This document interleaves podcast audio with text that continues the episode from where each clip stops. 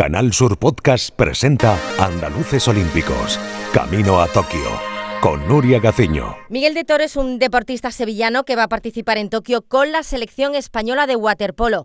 Miguel de Toro, ¿qué tal? Muy buenas. Hola, buenas tardes. ¿Son tus primeros juegos? ¿Cómo llevas esos nervios? Bueno, son, creo que son unos nervios más de excitación, más de pues, ganas, que no unos nervios eh, negativos. La verdad es que, bueno, pues es una ilusión tremenda que tenemos todos los deportistas desde que somos pequeños y, bueno, pues el hecho de tener la opción de poder ir, pues es, es como el colofón a una, a una carrera deportiva. ¿Siempre soñaste con llegar a unos Juegos? Sí, claro.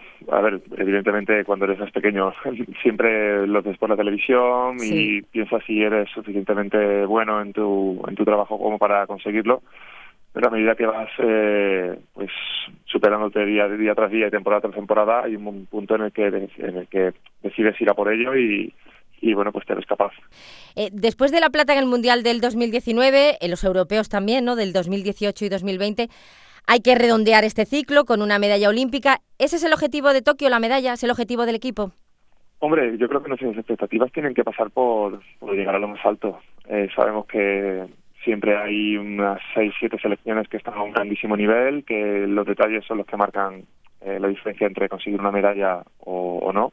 Y bueno, evidentemente nosotros aspiramos a todo. Eh, sabemos que, va a ser muy difícil, pero, pero sí que sí que queremos ir a por esa medalla, por supuesto. Comenzaste en el Waterpolo Sevilla, posteriormente diste ya el salto a Barcelona, te marchaste. ¿Cuánto tiempo llevas ya en la ciudad condal y en el Atleti Barceloneta, que es tu equipo donde te va también, por cierto? Pues mira, llevo desde la temporada 2010-2011 que vine al Centro de Alto Rendimiento a, Barcelona. Seguía todavía jugando para el Waterpolo Sevilla, que es el club que, que, me dio nacer, por así decirlo. Y, bueno, más adelante ingresé en el, en el Club Nacional de Barceloneta hace solamente dos temporadas. Anteriormente estaba en otros clubes de aquí de Cataluña. Y, bueno, pues ahora ya llevo pues 10 añitos, 11 añitos aquí en, en Barcelona más o menos. Bueno, ¿echas de menos Sevilla? ¿Vas mucho por casa? bueno, voy menos de lo que no, de lo que me gustaría. Yo creo que cualquier deportista de alto nivel al que le preguntes que no viva en su ciudad te va a decir, te va a responder lo mismo. Todos siempre queremos poder ir más a casa. Lamentablemente, debido a nuestra profesión, pues no se puede. Pero la verdad es que lo llevamos bien. Después de una serie de años ya te haces un poquito a, este tipo de rutina y bueno, lo echas en falta, pero te acostumbras. Eh, ¿Qué crees que falta para que el waterpolo pudiese ser un deporte fuerte en Andalucía, para que llegue a ser tan potente como por ejemplo en Cataluña? Bueno, esto pasa por un montón de, eh, de pasos que hay que ir dando a, nivel no solamente deportivo, sino también a nivel político. Evidentemente necesitamos el respaldo de, de, bueno, pues desde los gobiernos, desde la Junta de Andalucía en este caso, necesitamos el apoyo del del de Sevilla, gente que, que quiere invertir, que tenga ganas de, hacer crecer el, este deporte. Porque evidentemente esto nosotros podemos poner muchas ganas, mucha ilusión, pero al fin y al cabo, claro. Eh, si no hay medios, es muy difícil. Está claro, por eso hay que marcharse pues a un sitio donde las instituciones se apuesten por este deporte, como es el caso de, Cataluña, ¿no? Eh, Efectivamente. En los Juegos de Tokio, teniendo en cuenta que el público va a ser mínimo, eh, ¿cuál es la primera videollamada que te gustaría recibir una vez que termine ya tu participación en los Juegos? bueno, pues eh, evidentemente me encantaría que fuera de un familiar o de, en este caso, de mi novia y por supuesto de, bueno, de, mis mejores amigos, cualquier cualquier persona de en este círculo cercano que tengo, pues sería una, una videollamada que me haría muchísima ilusión, por supuesto. Si consigues medalla, ¿has pensado en celebrarlo de alguna manera especial? ¿Has hecho alguna promesa? pues mira, la verdad es que todavía no he hecho ninguna promesa, eh, porque, bueno, todavía que me gustaría mantener los, pies en la tierra y más adelante ya cuando, cuando estemos luchando por ello, entonces... Eh, cuando se, vaya, se vaya acercando el momento, ¿no? Efectivamente, sí, sí. Vale. Pues cuando veamos que hay posibilidades ya te mandaremos el mensajito oportuno por si has cambiado de opinión o si se, te ha ocurrido algo, pues para preguntártelo. Em, ¿Eres supersticioso? ¿Algún talismán, algún objeto que te dé buena suerte? Pues creo que el 100% de los deportistas de alto nivel son supersticiosos.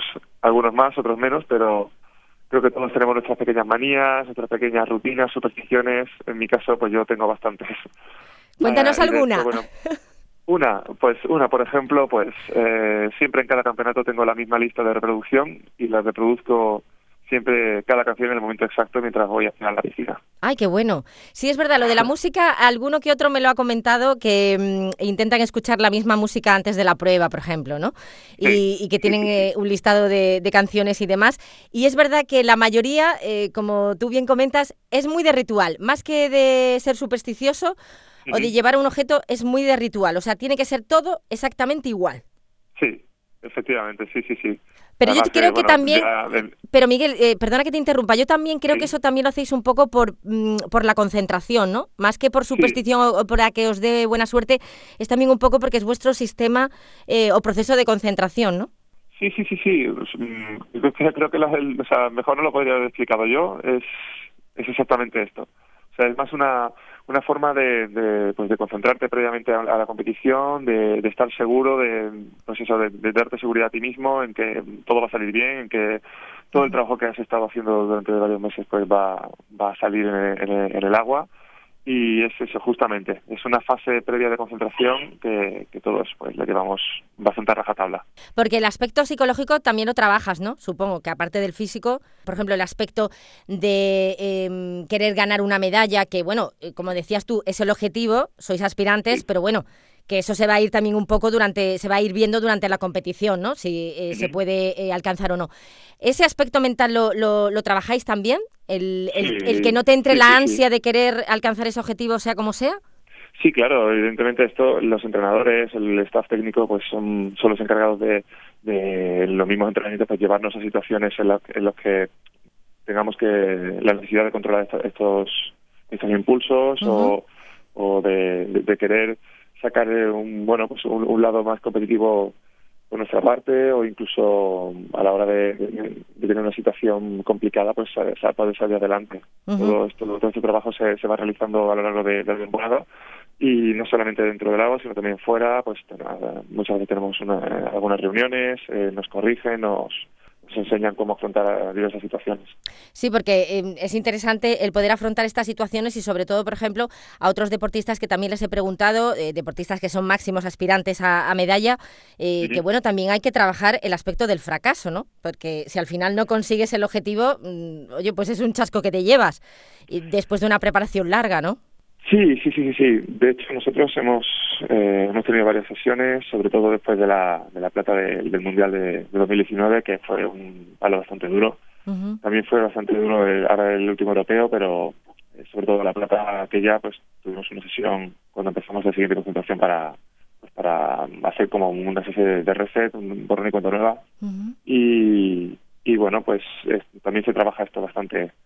El staff realmente es el que siempre se encarga de de todas estas cosas, de tenerlo todo a punto para nosotros y la verdad es que nos hacen un trabajo espectacular. Qué interesante. Eh, ¿Qué es lo más raro que has hecho en pandemia para no perder la forma? Porque en tu caso la piscina, la pues piscina es fundamental. en mi caso lo más raro que he hecho para, durante la pandemia ha sido eh, diariamente hacer una sesión de media hora, 45 minutos de body combat con mi compañero de piso y en un espacio bastante reducido, o sea que te puedes imaginar las patadas y los, y los, puñetazos que dábamos a, muebles de, casa y la verdad es que lo pasamos bastante bien. Bueno, mira. Dentro de, dentro de, la, de, las, circunstancias. me alegro, me alegro que por lo menos eh, al mal momento, no a la mala situación, le sacaseis una sonrisa. Eh, con tanta preparación, tanto entrenamiento, eh, ¿te queda tiempo para algún hobby? Sí, bueno, a ver, eh, durante la temporada es cierto que tenemos un, horario un poquito más reducido, es un horario un poquito mejor para, pues bueno, pues para poder hacer planes tanto con, con familia como, con nuestra pareja o, amigos. Y sí, sí, a ver, siempre hay tiempo para poder, siempre se puede sacar algo de tiempo, sobre todo el fin de semana, los domingos, durante la temporada los, los libres, entonces sí que siempre hay tiempo para hacer algo que nos gusta. Bueno, Miguel de Toro, el único andaluz en la selección de waterpolo. Ojalá vuelvas a Andalucía con una medalla. Muchísimas gracias por estar con Canal Sur Radio y mucha suerte. ¿eh? Muchísimas gracias a vosotros. Muchas gracias. En Canal Sur Podcast han escuchado Andaluces Olímpicos, Camino a Tokio, con Nuria Gaciño.